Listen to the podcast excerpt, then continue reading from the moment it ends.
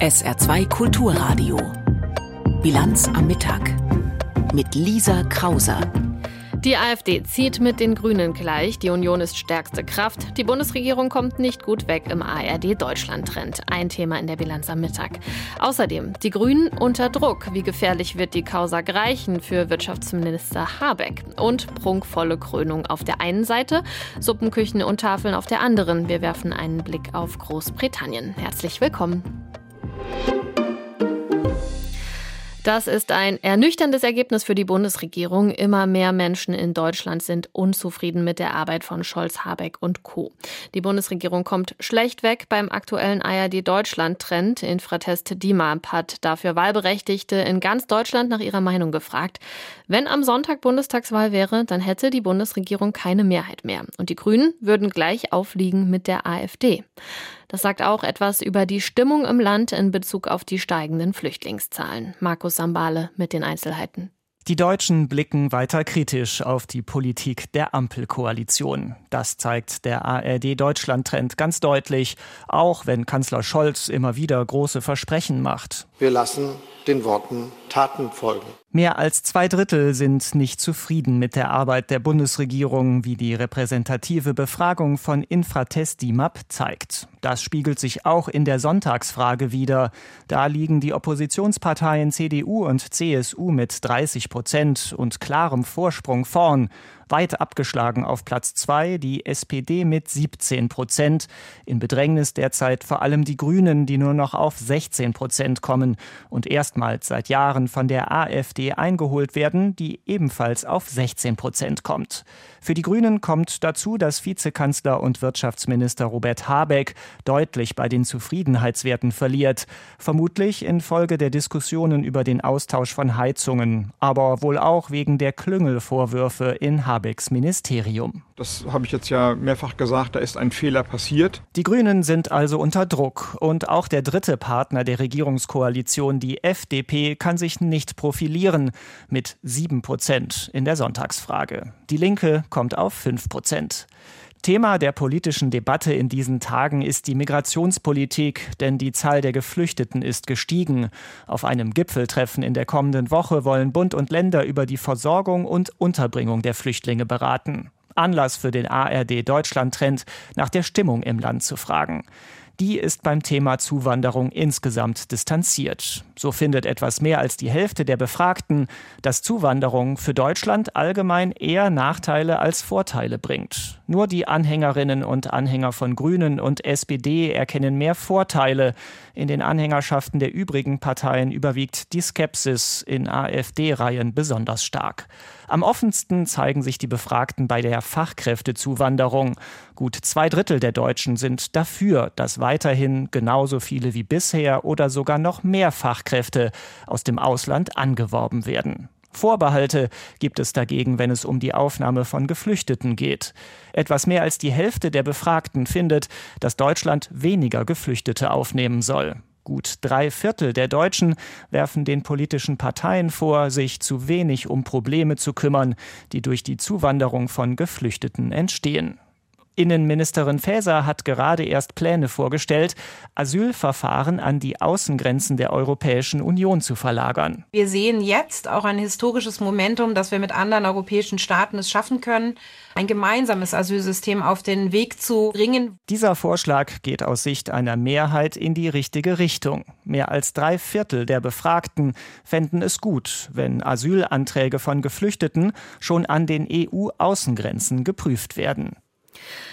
Jeder zweite will weniger Flüchtlinge in Deutschland aufnehmen. Das zeigt der aktuelle ARD-Deutschland-Trend. Und die Mehrheit der Leute ist auch unzufrieden mit der Arbeit der Bundesregierung. Insbesondere die Grünen kommen schlecht weg. Die stehen gerade stark in der Kritik, unter anderem wegen der sogenannten Trauzeugenaffäre. Patrick Greichen, Staatssekretär im Wirtschafts- und Klimaministerium, das ist einer der wichtigsten Männer in Habecks Ministerium, wird Vetternwirtschaft vorgeworfen. Grüner Filz ausgerechnet bei der Partei, die in den Augen ihrer Kritiker gerne als Moralapostel daherkommt. Wie gefährlich kann diese Affäre für die Grünen und insbesondere für Wirtschaftsminister Habeck werden? Die Frage geht an unseren Hauptstadtstudio-Korrespondenten Alfred Schmidt, der live zugeschaltet ist. Ja, gute Frage. Das ist tatsächlich ein Problem, denn Habecks Ministerium ist im Grunde für die zwei Hauptprobleme zuständig, dafür, dass die Grünen im Umfragetief sind. Einmal der Heizungsstreit und dann diese Geschichte mit diesen Personalverwicklungen. Denn der Kernvorwurf lautet ja, ist, dass einer von Habecks Staatssekretären möglicherweise einem Spätzel von ihm, um es mal so auszudrücken, nämlich seinem Trauzeugen, eine Führungsposition hat verschaffen wollen. Und das ist natürlich nicht okay. Allein der Anschein, dass da Interessen vermischt wurden, ist schon schlecht. Habeck hat schon reagiert reagiert und macht maximale Transparenz. Die Sache wird neu ausgeschrieben und er hat insgesamt beschlossen, offenbar Inhalte nach dem Problem zu werfen. Er hat den Industriestrompreis heute in die Diskussion gebracht. Er hat eine Liste veröffentlicht, wo die Aufträge, die an das Freiburger Öko-Institut gegangen sind, von seinem Ministerium alle aufgelistet sind. Stichwort Transparenzoffensive. Also er reagiert und hat ja auch schon gesagt, wie gerade im O-Ton gehört, dass er diesen Fehler wieder ausbügeln will. Aber mit dem Umfragetief, tja, da müssen er und die Grünen jetzt erstmal mitleben. Hm, er geht also in die Offensive. Sie haben es gerade angesprochen. Das Wirtschaftsministerium hat heute auch diese Details zu den Verflechtungen mit dem Freiburger Öko-Institut veröffentlicht. Entlasten diese Details Habeck und Greichen? Was muss man sehen, ob das tatsächlich die Wählerschaft und auch die politischen Nachbarn, sagen wir mal so, äh, entsprechend aufnehmen. Denn tatsächlich sind ja die Grünen jetzt bei 16 Prozent im Deutschlandtrend gleich auf mit der AfD. Und das gibt natürlich zu bedenken, denn äh, wenn wir uns alle fragen, mit welchen inhaltlichen Schwerpunkten denn die AfD in letzter Zeit so punkten konnte, äh, da fallen jetzt mir als politischen Beobachter spontan nicht so viele Sachen auf einmal ein. Aber mir fällt sehr viel ein, was die Regierung so macht und was man kritisieren kann. Also der alte Spruch, er gilt noch immer, äh, die Opposition gewinnt die nächste Wahl. Nicht, sondern die Regierung verliert sie. Und das ist natürlich besonders bitter, äh, weil ja jetzt im Mai in Bremen und Bremerhaven gewählt wird und vor allem im Herbst in Hessen und Bayern. Also wenn die Grünen in diesem Tief bleiben und in Bremen sind sie sogar bei 13 Prozent, das ist echt schwer für die in Bremen, wo sie ja noch in der Regierung drinne sitzen. Hier in Berlin sind sie ja schon rausgeflogen. Das sieht man schon. Wer regiert, handelt sich auch viel Feinde und viel Kritik ein. Jetzt gibt es ja äh, Rücktrittsforderungen gegenüber Staatssekretär Greichen. Wieso macht Habeck keinen klaren Cut und entlässt ihn einfach, bevor der Image-Schaden noch größer wird? Ich glaube, dafür ist ihm die Fallhöhe nicht hoch genug. Wenn man sich überlegt, was es sonst noch für Sachen gab in der Vergangenheit, für die Leute gehen müssten, ist es umstritten. Manche sagen, oh, da sind schon welche für weniger gegangen worden. Umgekehrt erinnern viele, die Opposition ruft ja jetzt sogar nach einem Untersuchungsausschuss, das sei ihnen zu hart. Der Vergleich mal zur Berateraffäre Bundeswehr, wo ja auch Leute gehen mussten und es einen Untersuchungsausschuss gab, damals mit Ursula von der Leyen, CDU, als Verteidigungsministerin. Da ging es um viel höhere Summen, da ging es um dreistellige Beträge, wo wirklich Steuergeld im Feuer stand und Leute sich den Vorwurf anhören müssten, hey, ihr seid schlecht mit Staatsgeld umgegangen. Vergleich dazu jetzt so eine relativ hochrangige, hochrangige zwar aber auch jetzt nicht High-End-Position, Personalie. Ja, Mai, da würden viele sagen, dafür ist die Fallhöhe dann doch nicht hoch genug. Das heißt, Habeck hat aktuell wohl keine Sorgen, dass ähm, auch ihm gegenüber bald Rücktrittsforderungen laut werden könnten? Das sehe ich nicht so. Also ich glaube, dass es tatsächlich der Schwung nicht reicht. Klar, Gitta Konnemann von der CDU-Mittelstandsvereinigung punktet natürlich, wo sie kann und bringt diese Sachen ins Gespräch. Aber ich habe jetzt noch keine Rücktrittsforderungen an den Minister selber gehört.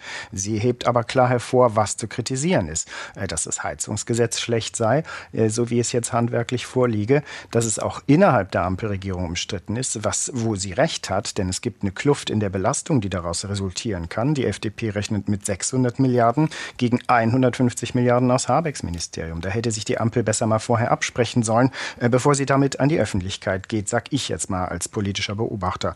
Ja, und den Rest, da braucht man nur die Menüleiste durchzuklicken. Also hohe Strompreise, mit dem Fragezeichen reichen die Energiepreishilfen, äh, Gasumlage wieder geknickt. Was ist denn das Nachfolgeprodukt davon? Also Habeck ist momentan ein leichtes Ziel für Kritik und die Opposition nimmt das gerne auf. Wirtschaftsminister Habeck und die Grünen insgesamt stehen massiv in der Kritik. Informationen und Einschätzungen von Alfred Schmidt waren das. Bundeskanzler Olaf Scholz, der ist gerade weit weg von diesen kritischen Diskussionen rund um seine Regierung. Er ist auf Ostafrika-Reise, heute in Kenia, dem wichtigsten Wirtschaftspartner Deutschlands in Ostafrika. Da wird es heute vor allem um den Ausbau der Zusammenarbeit im Energiebereich gehen. Kenia nutzt nämlich zu 90 Prozent erneuerbare Energien und hat auch viel Potenzial bei der Produktion von grünem Wasserstoff. Gestern, da war Scholz in Äthiopien zu Besuch. Das war ein Besuch, der deutlich herausfordernder war. Hauptstadtstudio-Korrespondent Kai Clement berichtet. Sehr geehrter Herr Bundeskanzler, verehrte Fluggäste. Bitte bleiben Sie so lange angeschnallt sitzen. Die Regierungsmaschine landet in Äthiopiens Hauptstadt Addis Abeba. Das Land bildet den schwierigen Auftakt für die erste Ostafrika-Reise des Bundeskanzlers. Erst hatte Ministerpräsident Abiy Ahmed für seine Versöhnung mit Eritrea den Friedensnobelpreis bekommen. Doch dann wütete ein brutaler Bürgerkrieg mit Hunderttausenden Toten. Erst seit einem halben Jahr herrscht hier Waffenstillstand mit den Rebellen im Norden in der Provinz Tigray. Deshalb ist es wichtig, dass wir alle hier ermuntern, den Friedensprozess, der begonnen hat, weiter fortzuführen. Das bedeutet, dass der Prozess der Aufarbeitung der Verbrechen, die wegen dieses Krieges passiert sind, auch fortgesetzt wird. Ein zunächst angekündigtes Treffen mit der Präsidentin Äthiopiens gestrichen. Pressekonferenzen wie etwa die nach der Begegnung mit dem umstrittenen Premier ebenfalls gestrichen. Es ist ganz offenkundig eine Reise unter schwierigen Vorzeichen. Hinzu kommt nun auch noch der Konflikt im Sudan. Das ist im Augenblick unverändert eine hochgefährliche und brenzlige Situation im Sudan. Auch deshalb, so der Bundeskanzler, weil die Gefahr bestehe, dass weitere Staaten sich einmischen und der Konflikt so noch an Schärfe zunimmt. Für eine friedliche Lösung sieht Olaf Scholz besonders die Afrikanische Union, kurz AU, gefordert. Deshalb führt ihn der Weg direkt vom Flughafen als erstes zum Hauptsitz der Afrikanischen Union, vorbei an eigens für den Besuch gehissten Deutschlandfahnen. Dort begrüßt ihn der Vorsitzende der AU-Kommission. Je suis euh, heureux de recevoir euh, cet après-midi euh, Son Excellence le, Chan le Chancelier de la République fédérale d'Allemagne, die Afrikanische Union ist allerdings oft alles andere als geeint. Auch auf den Krieg Russlands gegen die Ukraine blicken die 55 Mitgliedsländer sehr unterschiedlich. Scholz aber ist es wichtig, diesen afrikanischen Länderbund zu stärken. Eine ganz wichtige Aussage habe ich hier gemacht für die Afrikanische Union. Wir wollen unterstützen, dass die Afrikanische Union einen Sitz im den G20 bekommt, dass sie mitmachen kann und mitentscheiden kann. Das äh, gebietet der Respekt vor dem Kontinent und seinen vielen Staaten und auch seiner wachsenden Bevölkerung. Für die gemeinsame Partnerschaft spiele Deutschland eine treibende Rolle, dankt der Kommissionsvorsitzende Moussa Faki dem Kanzler. Ce partenariat également se décline à travers l'Union européenne, dont l'Allemagne est l'une des locomotives les plus importantes. Für Olaf Scholz gehört das zur Gesamtstrategie einer neuen Politik auf Augenhöhe, zu mehr Mitsprache für den globalen Süden. Für ihn hat dieser Weg mit Einladungen auch afrikanischer Gastländer zum damaligen G7-Gipfel in Elmau begonnen. Und jetzt ist die Zeit, wo wir einen Neustart machen müssen, was Nord-Süd-Beziehungen betrifft, die es ermöglicht, mit den vielen Ländern des Südens auf Augenhöhe gemeinsame Perspektiven zu entwickeln. Kai Clement hat von Scholz Ostafrika-Reise berichtet, wo, wir haben es gerade gehört, auch die Lage im Sudan ein großes Thema ist. Dort ist ein Ende der schweren Kämpfe weiter nicht in Sicht. Für die Menschen im Sudan, insbesondere in der Region rund um die Hauptstadt, ein ständiger Kampf ums Überleben, berichtet Anna Osius. Sie sitzen auf dem Flachdach eines mehrstöckigen Gebäudes und haben Angst. Wo schlägt die nächste Rakete ein? Wohin bewegen sich die Kämpfe?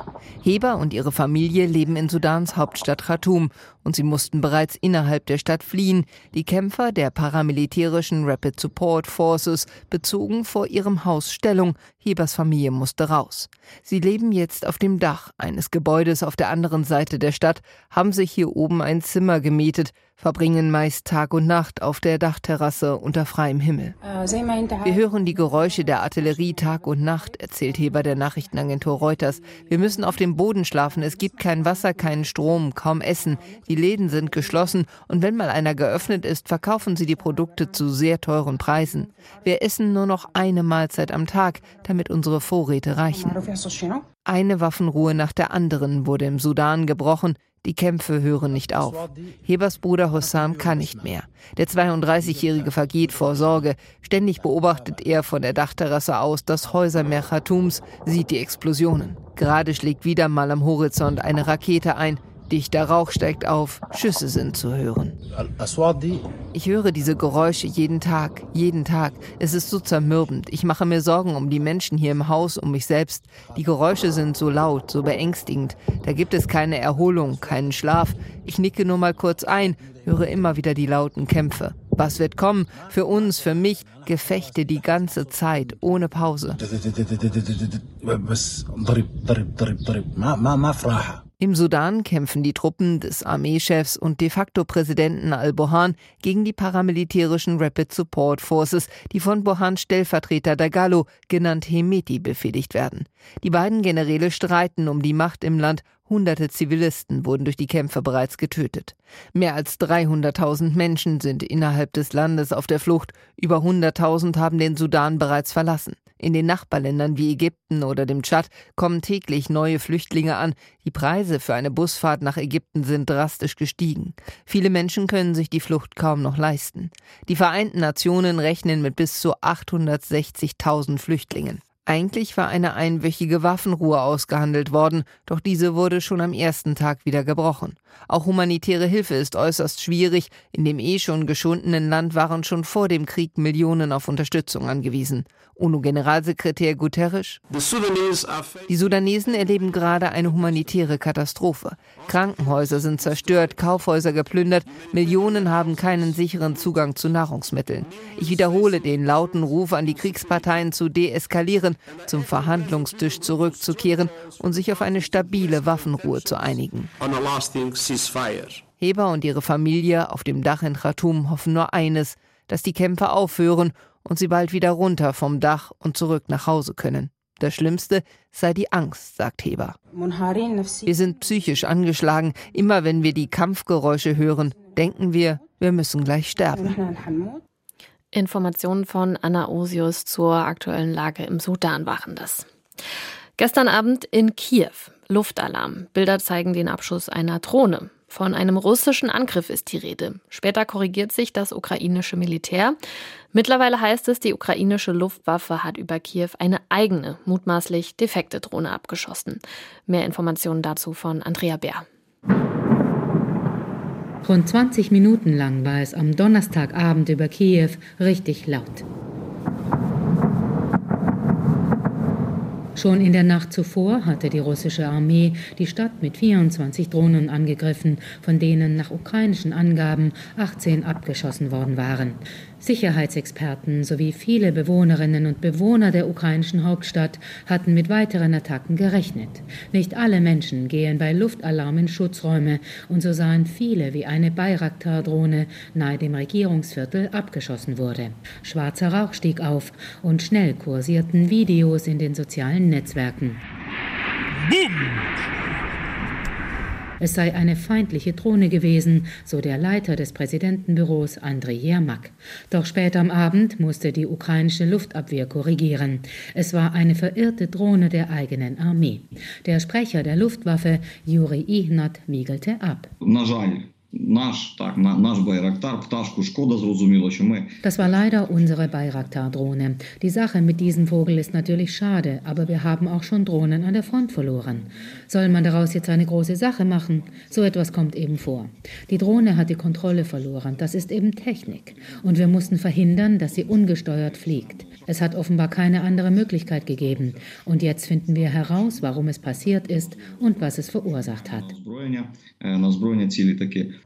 Unterdessen rückten russische Truppen im Osten ein wenig weiter vor, in Richtung der Orte Liman, Marinka und Bachmut, wo die ukrainische Armee nach eigenen Angaben gestern etwa 60 russische Angriffe abwehrte. Um Bachmut und Marinka finden laut Generalstab zurzeit weiter die heftigsten Kämpfe statt. Dieser resümierte am Morgen zudem, es habe allein am Mittwoch 16 russische Raketen- und Drohnenangriffe auf Kramatorsk und Zaporizhia gegeben. Insgesamt seien 130 Luft- und Raketenangriffe auf ukrainische Stellungen und Städte geflogen worden. Es gab Tote und Verletzte, Kindergärten, Wohnhäuser und Infrastruktur seien zerstört. Der ukrainische Generalstab ergänzte weiter, russische Raketen- und Luftangriffe auf die Ukraine würden mit hoher Wahrscheinlichkeit folgen. Ein Beitrag von Andrea Bär. Und der Chef der russischen Söldnergruppe Wagner hat unterdessen den endgültigen Abzug seiner Kämpfer aus der ukrainischen und stark umkämpften Stadt Bachmut angekündigt. Der Wagner-Anführer Prigoschin hat in einer Erklärung gesagt, man werde sich in Nachschublager zurückziehen und der russischen Armee die Stellungen übergeben. Grund für diesen Schritt ist demnach der Munitionsmangel. Wagner-Chef Prigoschin gibt dafür dem Verteidigungsministerium in Moskau die Schuld. Und wir machen jetzt mit dem Nachrichtenüberblick weiter und mit Peter Weizmann. Der Mangel an Antibiotika für Kinder wird jetzt auch in den Kliniken zu einem immer größeren Problem. Das sagte der Chef der Krankenhausgesellschaft GAS, dem Redaktionsnetzwerk Deutschland. Der Aufwand, Medikamente mit Lieferengpässen zu besorgen, sei überbordend. Ein Grund für diese Entwicklung ist, dass immer öfter Kinderärzte ihre Patienten in Kliniken einweisen, weil die ambulante Versorgung mangels wichtiger Medikamente nicht mehr möglich ist. Verbandschef Gass spricht von einem Alarmsignal, wenn Antibiotika oder Krebsmedikamente in Deutschland plötzlich nicht mehr flächendeckend vorhanden seien. Nach einem tödlichen Schusswaffenangriff in Serbien ist der mutmaßliche Täter gefasst worden. Wie staatliche Medien übereinstimmend berichten, wurde der 21-Jährige rund 80 Kilometer vom Tatort entfernt festgenommen. Auslöser der Tat war demnach offenbar ein Streit. Der mutmaßliche Täter habe anschließend von zu Hause eine Maschinenpistole geholt und aus einem fahrenden Auto herausgeschossen. Dabei tötete er acht Menschen, 13 weitere wurden verletzt. Die Tat ereignete sich in mehreren Dörfern etwa 60 Kilometer südlich der Hauptstadt Belgrad.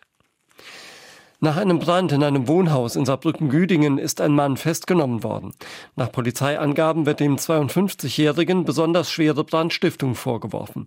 Der Mann habe die Tat eingeräumt. Den Ermittlungen zufolge hatte er das Feuer in seiner Wohnung im zwölften Stock gelegt. Bei dem Brand in der Nacht zum Donnerstag hatten sieben Menschen Rauchvergiftungen erlitten, darunter waren zwei Polizisten und der 52-Jährige. Der Mann sitzt nach einem Haftbefehl in der Justizvollzugsanstalt Saarbrücken. Der Sachschaden liegt im sechsstelligen Bereich.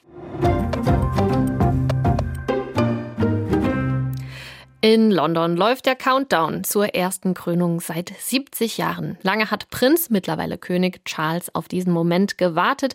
Morgen ist es soweit und ihm wird die Krone aufgesetzt. Er und seine Gattin und Königin Camilla, die wollten die Briten schon mal auf dieses Krönungswochenende einstimmen mit einer persönlichen Bahnansage, die ab morgen in allen Zügen Großbritanniens und in der Londoner U-Bahn laufen soll. Und die klingt My so. My wife and I wish you and your families a wonderful coronation weekend. Wherever you are travelling, we hope you have a safe and pleasant journey. And remember, please mind the gap. Die berühmte Mind the Gap, also achten Sie auf die Lücke Durchsage, gesprochen von König Charles und Königin Camilla, der Very Brit britische Humor. Very British ist auch der ganze Aufwand, der für die Krönung betrieben wird. Prunkvoll soll es werden. Eine Krone aus dem 17. Jahrhundert, ein mehr als sieben Jahrhunderte alter Stuhl, eine tonnenschwere vergoldete Kutsche. Beeindruckend und ein krasser Gegensatz zu der Lebensrealität vieler Menschen in Großbritannien. Denn während das Königshaus für die prunkvolle Krönung probt, stehen viele Menschen bei Tafeln und Suppenküchen an. Die anhaltend hohen Lebenshaltungskosten haben viele Haushalte in die Krise gestürzt. Imke Köhler berichtet aus London.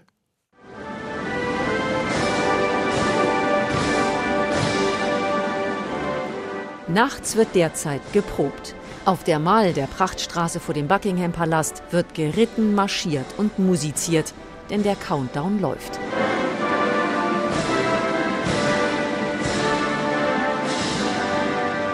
Zur Krönung wird das britische Königshaus seinen ganzen Prunk zur Schau stellen. Goldene Kutschen, Juwelen, Throne, edelste Gewänder. Nicht alles gehört den Royals persönlich, aber vieles. Die Zeitung The Guardian hat in einer großen investigativen Recherche den Besitz des Königs nachgespürt und schätzt sein privates Vermögen auf 1,8 Milliarden Pfund. Ländereien, Immobilien, Juwelen, Kunst, Pferde, Autos, Kapitalanlagen, da kommt einiges zusammen. Trotzdem, selbst in dieser Preisklasse hat der König noch jede Menge Gesellschaft. Der Sunday Times Rich List zufolge gibt es aktuell 177 Milliardäre in Großbritannien. Deren Vermögen soll allein zwischen 2020 und 2022 um fast 150 Milliarden Pfund gewachsen sein. Auch der britische Premier zählt zu den reichsten Männern des Landes. Gleichzeitig gehen viele Briten aus Verzweiflung auf die Straße. In zahlreichen Branchen haben die Beschäftigten über Jahre hinweg reale Einkommensverluste hinnehmen müssen. Jetzt kommen sie angesichts der extrem gestiegenen Lebenshaltungskosten nicht mehr klar. Der Monarchiekritiker Graham Smith, der der Kampagnenorganisation Republic vorsteht, findet es inakzeptabel, dass Schätzungen zufolge 100 Millionen Pfund für die Krönung ausgegeben werden.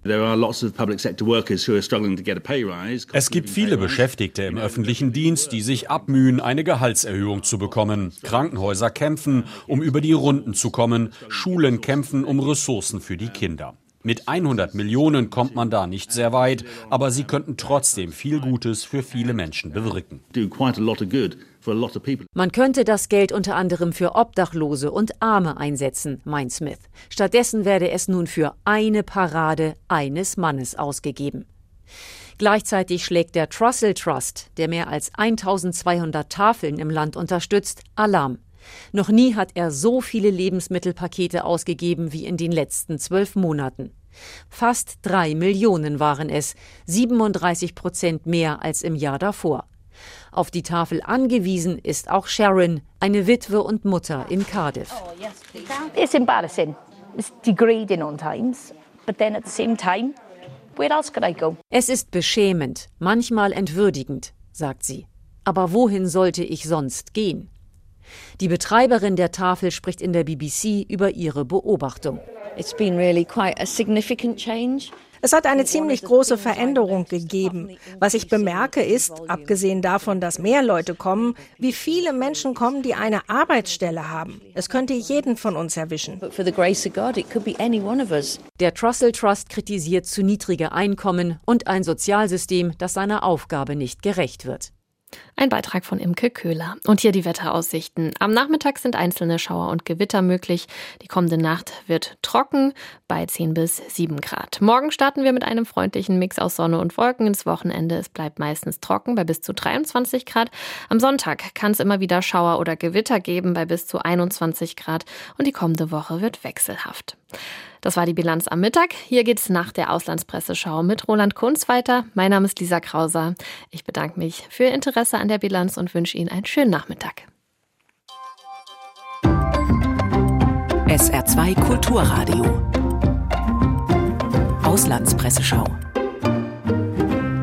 Im Kampf gegen die Inflation hat die Europäische Zentralbank erneut die Zinsen leicht erhöht.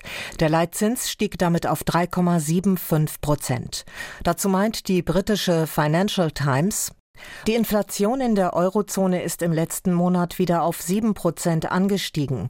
Weitere Zinserhöhungen waren notwendig. Es wurde viel darüber debattiert, ob die in dieser Woche erfolgte Anhebung der Leitzinsen um 0,25 Prozentpunkte nicht besser 0,5 Prozentpunkte hätte betragen sollen. Aber die jüngsten Daten deuten darauf hin, dass eine Verlangsamung des Erhöhungstempos klug war. Erhebungen der EZB zeigen einen Rückgang der Kredit Kreditvergabe der Banken und der Nachfrage nach Krediten. Eine kräftigere Anhebung wäre gewagt gewesen. Ähnlich sieht es die spanische Zeitung El País. Das Preisniveau ist noch weit von den Inflationszielen entfernt. Die Konjunkturabschwächung und der Rückgang der Kreditvergabe sind aber deutlich spürbar. Die Währungshüter haben es daher vorgezogen, den Fuß vom Gaspedal zu nehmen, bestehen aber im Kampf gegen die hartnäckige Inflation weiter auf eine restriktive Politik. Die Auswirkungen dieser Maßnahmen auf die Finanzierung der privaten Haushalte und der Unternehmen werden also bis ins nächste Jahr noch spürbar spürbar sein. Man wird wachsam bleiben müssen, damit die am meisten gefährdeten Familien nicht weiter in Mitleidenschaft gezogen werden. Themenwechsel mit der Militärhilfe des Westens für die Ukraine befasst sich die niederländische Zeitung De Volkskrant. Mit den westlichen Waffenlieferungen wurde der Ukraine zwar geholfen, die Russen abzuwehren, nicht aber sie zu besiegen. Und ohne mehr Feuerkraft aus der Luft wird das wohl auch so bleiben. Bei der Bereitstellung von Gefechtsflugzeugen geht es um dieselbe Sorge vor einer Eskalation wie zuvor bei Panzern und Flugabwehrraketen. Aber wenn Präsident Putin nach einem Grund für eine Konfrontation mit der NATO sucht, wird er ihn ohnehin finden. Die gesamte Ukraine ist bereits voll mit westlichen Waffen. Unterstützung in Form von Kampfjets wird da kaum noch Anstoß erregen, vorausgesetzt natürlich, dass sie sich von russischem Gebiet fernhalten. Und die belgische Zeitung De Standard nimmt die Unterstützung der Ukraine durch Belgien in den Blick. Belgiens Premierminister De Croo hat es geschickt angestellt. Mit seinem Auftritt in Den Haag an der Seite des ukrainischen Präsidenten Zelensky und des niederländischen Premierministers Rütte erweckte er den Eindruck, Belgien leiste einen bedeutenden Beitrag zum Kampf der Ukraine gegen Russland. In Wirklichkeit dümpelt Belgien in der unteren Hälfte der Rangliste der Unterstützer. Allerdings gibt es auch nur wenig militärische Ausrüstung abzugeben, da die Armee stark verkleinert worden ist. Und auch finanzielle Beiträge können kaum geleistet werden, da der Staatshaushalt tief in die roten Zahlen abgesackt ist. Das waren Auszüge aus Kommentaren der internationalen Presse, zusammengestellt von Claudia Drews.